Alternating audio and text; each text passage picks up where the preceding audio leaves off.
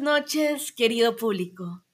Soy Noelia Bermeo y para mí es un gusto estar nuevamente aquí con ustedes en su programa Entre líneas. Un espacio dedicado para hablar, analizar, debatir e informar sobre diversos temas relacionados a la literatura. En el episodio de hoy tenemos algunos temas interesantes y de igual forma varios invitados de lujo que a medida del programa iré presentando.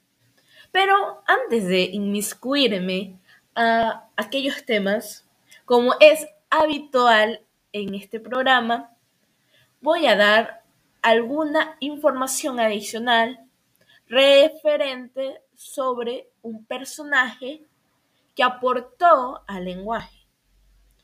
Ahora bien, el personaje de esta semana es Charles Darwin y su teoría del protolenguaje. Comencemos. Charles Darwin. Charles Darwin es mundialmente conocido por su teoría de la evolución de las especies. Sin embargo, una de sus teorías que realmente influyó en el lenguaje, pero que poco se habla, es su teoría del protolenguaje musical. Pero, ¿qué es el protolenguaje musical para Darwin?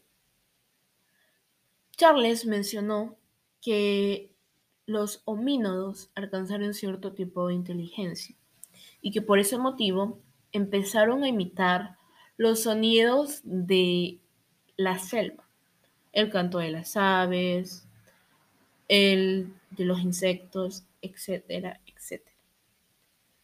Y que este fue su medio de comunicación. Ahora bien, de esta teoría se puede rescatar, o bueno, yo rescato dos cosas importantes que Charlie nos hace ver, nos hace reflexionar. Una de ellas es cómo los seres vivos necesitamos comunicarnos. Estamos buscando siempre nuevas formas de comunicación. Los homínodos, aunque no pudieron eh, formar palabras articuladas, buscaron esa forma para informarse, para decir, oh, acá hay algún peligro, no vayas por allá, sin decirlo. Y es impresionante cómo los seres humanos nos vamos adaptando a diversas situaciones para comunicarnos.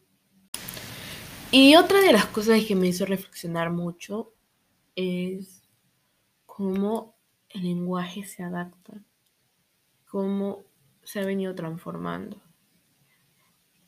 Y estoy muy segura que el lenguaje como lo conocemos va a transformarse en mil años. En mil años las diversas formas de comunicación serán distintas a las de ahora, mucho más avanzadas, y que el lenguaje seguramente se va a adaptar a aquella época.